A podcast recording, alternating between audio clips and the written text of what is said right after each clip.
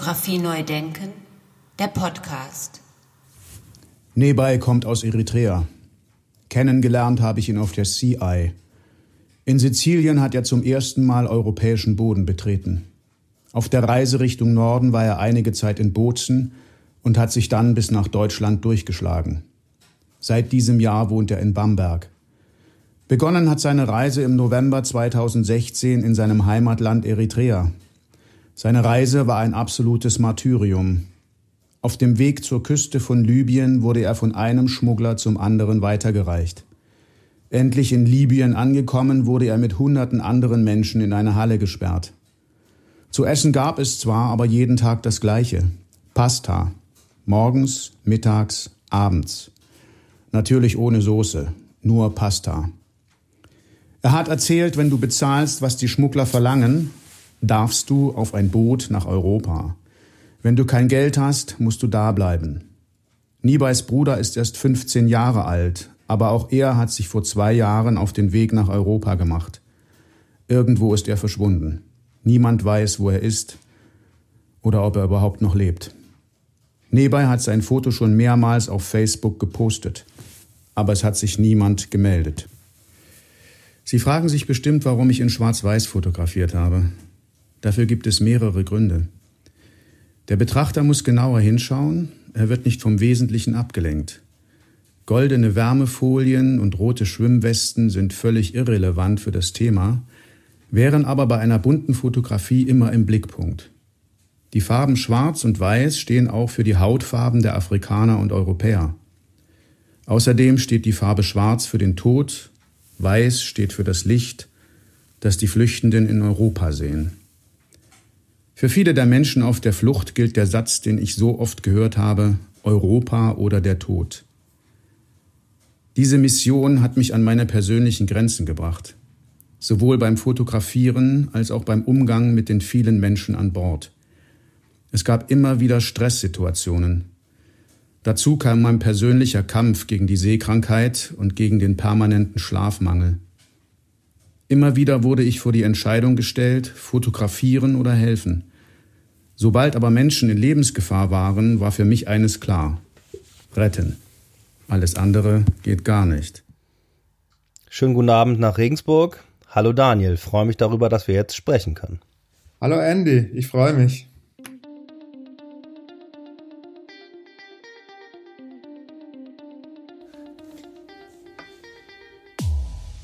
Ja, im Vorgespräch hast du schon ein bisschen was erzählt, aber wir sind natürlich jetzt neugierig geworden. Und da hast du unter anderem erzählt, dass du hm, lange Hochzeiten fotografiert hast. Ähm, machst du das immer noch? Doch, doch, ich fotografiere immer noch Hochzeiten, weil ohne die Hochzeiten, da könnte ich eigentlich gar nicht überleben.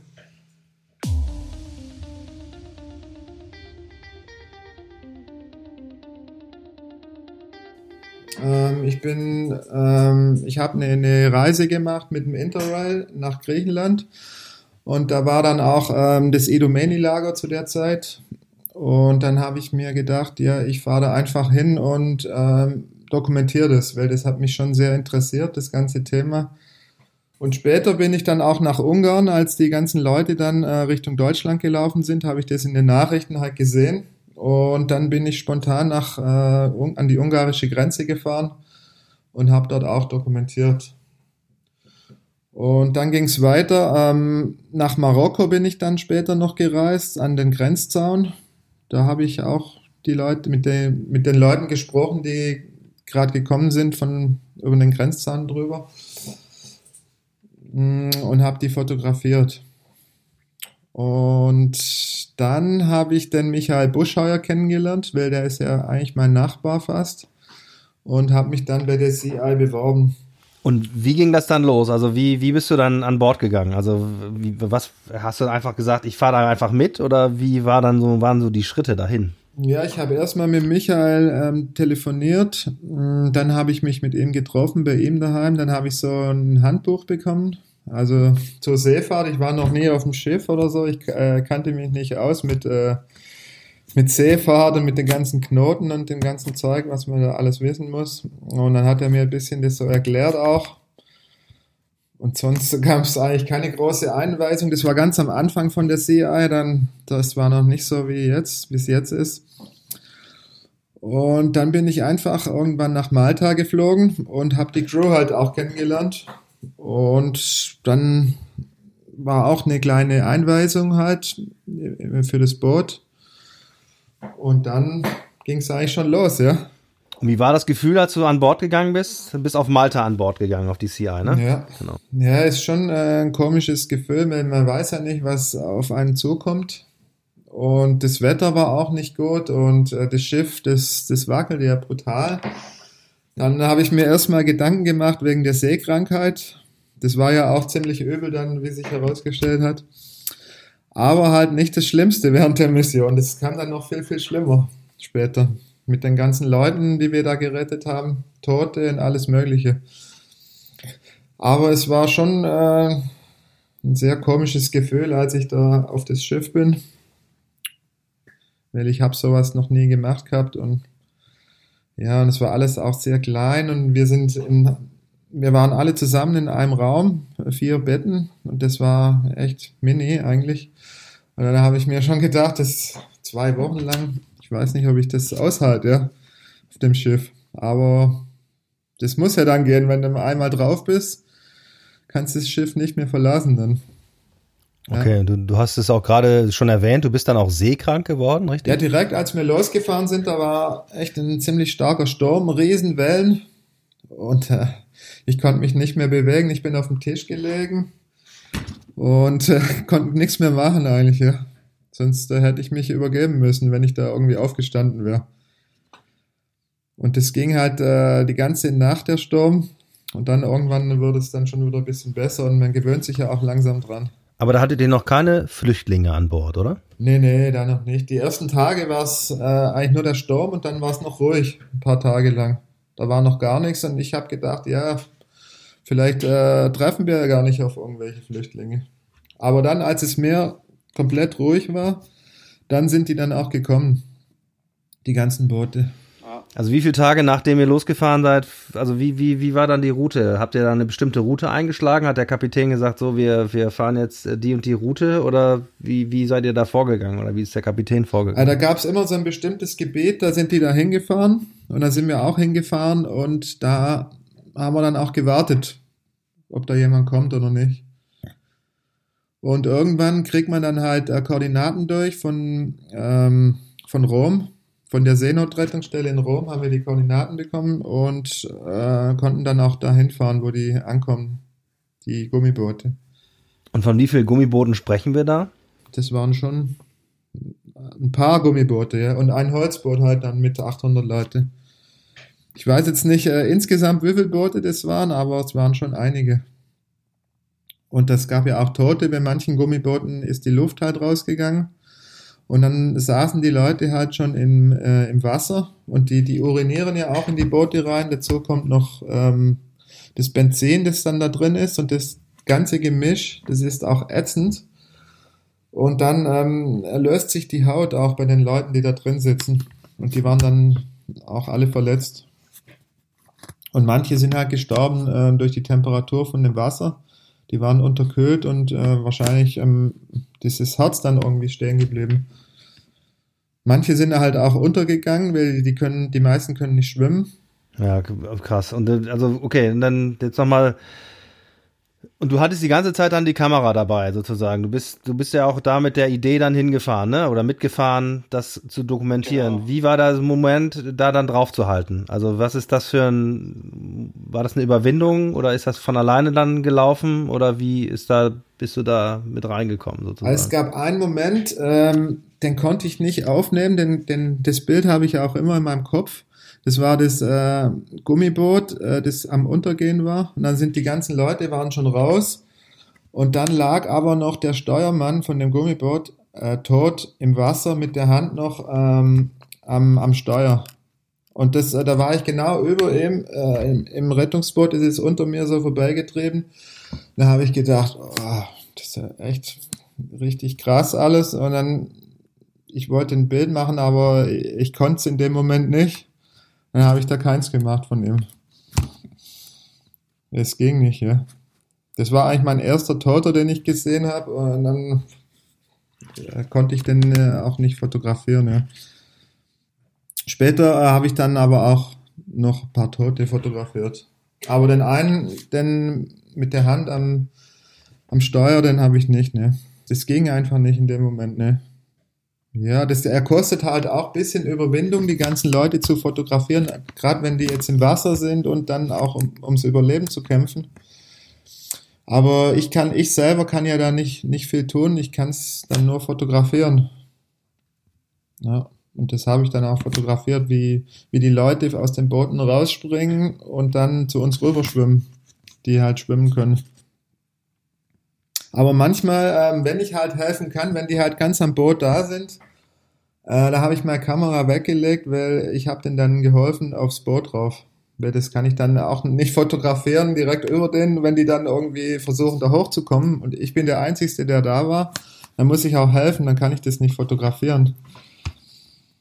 Dann habe ich die Kamera halt weggelegt und äh, den Leuten geholfen. Ja, und wenn wieder jemand anders da war oder, oder zwei, drei, zwei, drei andere Helfer dann da waren, dann habe ich wieder fotografiert. Wie viel Mann Besatzung hat das Boot, die CI? Also wir waren neun Crewmitglieder. Und, und wie viel, wie viel Flüchtlinge hattet ihr schlussendlich an Bord dann? Also wir hatten circa 300. Wir hatten total überladen. Wir hatten ja nicht gerechnet, dass es so viel sind und dass wir fast die einzigste Organisation dort sind. Dann mussten wir das Boot überladen, sonst ähm, wären die Leute halt gestorben. Und dann äh, sind wir halt selber ähm, in Seenot gekommen, weil wir zu viel aufgeladen hatten und das Wetter auch schlechter wurde. Und dann mussten wir halt auch einen äh, Mayday-Call aussenden, einen Notruf, dass uns jemand zu Hilfe kommt, sonst wären wir vielleicht auch irgendwann umgekippt.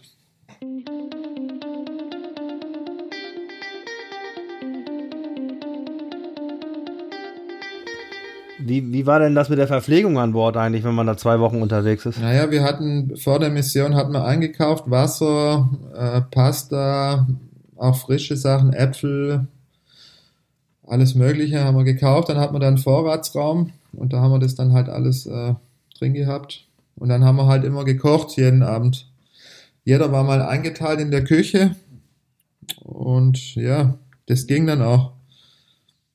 Aber als die ganzen Leute noch äh, bei uns auf dem Schiff waren, dann hatten wir natürlich nicht so viel Essen für alle. Dann von den Leuten äh, bekam dann nur jeder ein Müsli-Regel und dann halt noch ein Liter Wasser. Das war's dann schon. Und die mussten dann so zwei Tage, zwei bis drei Tage bei uns aushalten. Mit fast keinem Essen, fast kein Wasser. Ja. Und wir hatten natürlich unser Essen. Wir mussten uns ja fit halten. Wenn, wenn, wenn, wenn es uns nicht so gut geht, dann können wir den Leuten auch nicht mehr helfen. Das war halt schon auch ein bisschen ein komisches Gefühl. Wie waren die hygienischen Verhältnisse an Bord? Also wir hatten ja eine Toilette, eine Dusche und alles, das ging. Aber draußen, da hatten wir halt nur eine provisorische Dusche, Dusche aufgebaut und eine Toilette. Die Toilette haben dann nur die Frauen benutzt und die Männer, die haben halt in, äh, in die Wasserflaschen gepinkelt oder über Bord halt ins Wasser. Und es hat halt brutal gestunken, weil manche haben einfach äh, an Deck, haben die das, haben die uriniert. Wie war die Stimmung an sich äh, unter den Menschen? Also wie waren, wie war die, gab es da auch dann Stress oder Ärger? Oder? Ja, es gab die zwei verschiedenen Gruppen. Wir haben ja die erste Gruppe, die wir gerettet haben, da war die Stimmung eigentlich äh, erstmal gut und die haben sich dann aber auch untereinander gestritten, weil da waren auch Araber dabei, äh, Libyer oder irgendwas und dann noch die äh, Eritreer und äh, Nigerianer. Und die, die Araber, die haben sich irgendwie immer als bessere Menschen irgendwie gesehen und haben die, die, die Schwarzafrikaner auch nicht so gut behandelt. Und in der zweiten Gruppe, hm, da gab's Tote und die Gruppe, die war komplett ruhig. Die hat gar nichts gemacht, die hat auch nicht viel geredet, die waren nur ruhig. Die waren froh, dass sie überlebt haben, hat einer gesagt. Ja, und sonst war da nichts und dann sind die halt irgendwann äh, ja. evakuiert worden. Und dann seid ihr wieder mit einem leeren Boot Richtung Malta gefahren? Ja, das Boot war dann komplett voll mit irgendwelchen Kleidern, weil die haben ihre Kleider nicht mitgenommen, weil die gestunken haben und voll mit Diesel und alles Mögliche waren. Da war alles voll mit Kleidern, mit Rettungsdecken, alles mögliche, Urinflaschen. Und das mussten wir dann erstmal alles putzen. Das haben wir gleich vor Ort gemacht. Die Kleider haben einige ins Meer geschmissen. Und dann sind wir dann äh, Richtung Malta wieder zurückgefahren, ja. Wie muss ich mir das vorstellen an Bord dann? Also du hast dann die Fotos dann immer zwischendurch gemacht, dann mal geholfen, dann mal gekocht, dann halt das Ganze überhaupt da irgendwie äh, durchgemacht? Äh, hast du dann dir die Bilder nochmal angeschaut oder hast du einfach quasi draufgehalten, äh, gewissermaßen? Ja, ich habe mir schon Gedanken gemacht, als ich die Bilder gemacht habe, mit Komposition und alles und mit den Ausdrücken von den Menschen. Ich habe jetzt nicht einfach so äh, wild draufgehalten. Ich habe schon geguckt, dass es auch äh, gut aussieht, das Bild. Ja, und ich habe halt immer mal die Kamera weggelegt und was anderes gemacht, aber die war immer griffbereit äh, irgendwo bei mir gelegen, dass ich immer äh, hab fotografieren können, wenn irgendwas passiert. Und ich habe die halt dann, äh, nachdem die ganzen äh, Menschen äh, runter waren vom Boot, äh, habe ich die dann schon mal im Groben aussortiert und schon ein bisschen bearbeitet auch. Auf dem Boot schon. Und würdest du es nochmal machen? Also mit dem gleichen Boot äh, von der Sea nicht, ne, das fährt ja auch nicht mehr, das ist jetzt ein Museumsboot, aber mit einem anderen Boot von der Sea-Watch zum Beispiel, oder jetzt die Sea die hat auch ein neues Boot, da würde ich dann schon mal nochmal mitfahren. Ich habe mich auch äh, beworben äh, bei der Sea-Watch, da bin ich jetzt auf der ähm, Warteliste. Ja, und das würde ich schon noch, noch machen.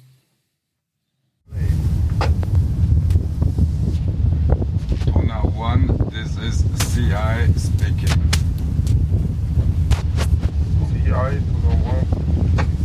International law says when you have got migrants on board, you are uh, forced by law to transfer the people to a safe country. And Libya is no safe country for these people. So the only way to transfer the people is northerly to Italy no other possibility.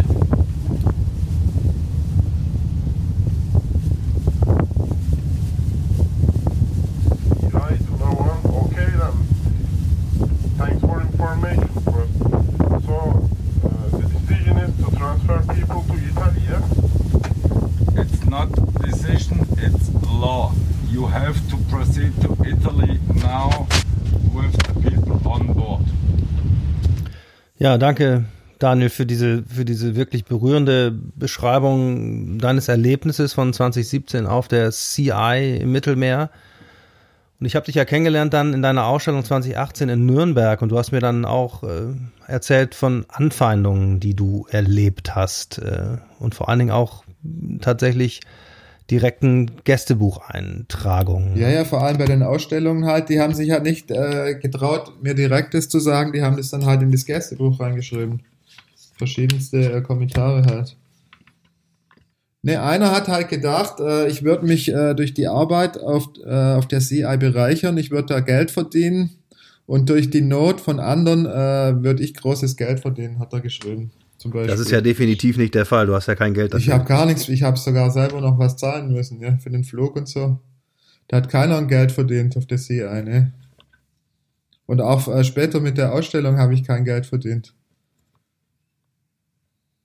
Hm. Also die haben schon teilweise übertrieben, die Leute, und haben halt versucht, äh, mich niederzumachen.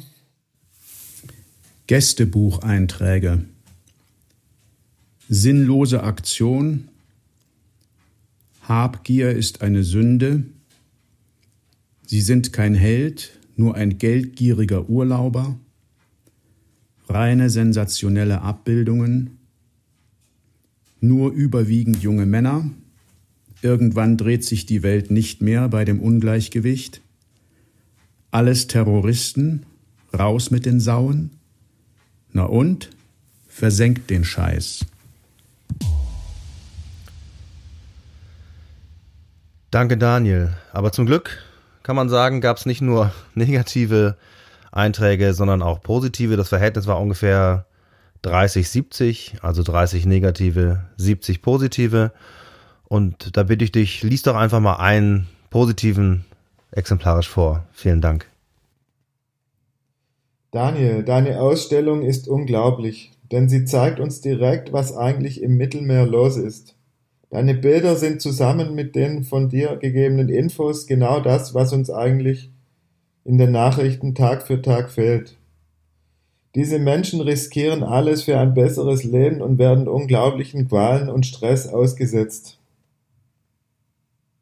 Wir sollten das eigentlich alle durch die Medien erfahren, aber da das nicht so ist, werde ich schauen, dass vor Ausstellungsende noch mehr Leute diese Bilder sehen. Danke.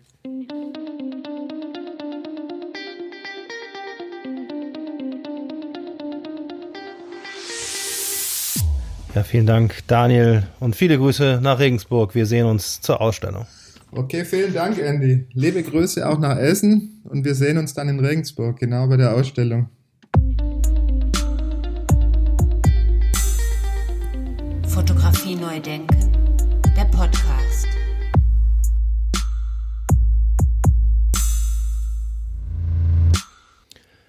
Ja, ich bin auf jeden Fall sehr, sehr, sehr froh darüber, dass wir das möglich gemacht haben, dass wir die Arbeit von Daniel Kempf Seifried äh, während des Festivals in der Ausstellung zeigen können, die nämlich am 22. Oktober gar nicht mehr lange hin eröffnet wird in Regensburg im Kunst- und Gewerbeverein in Regensburg.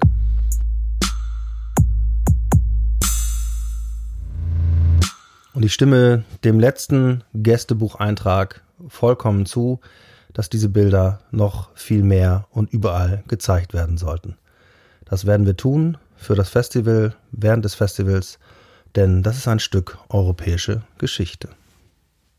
Weitere Informationen zu Daniel Kempf-Seifried und seiner Fotografie finden Sie unter www.danielkempfseifried.de.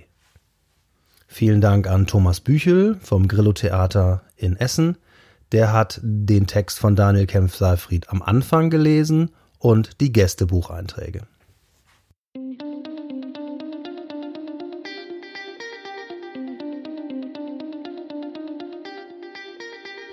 Vielen, vielen Dank fürs Zuhören und auf Wiederhören.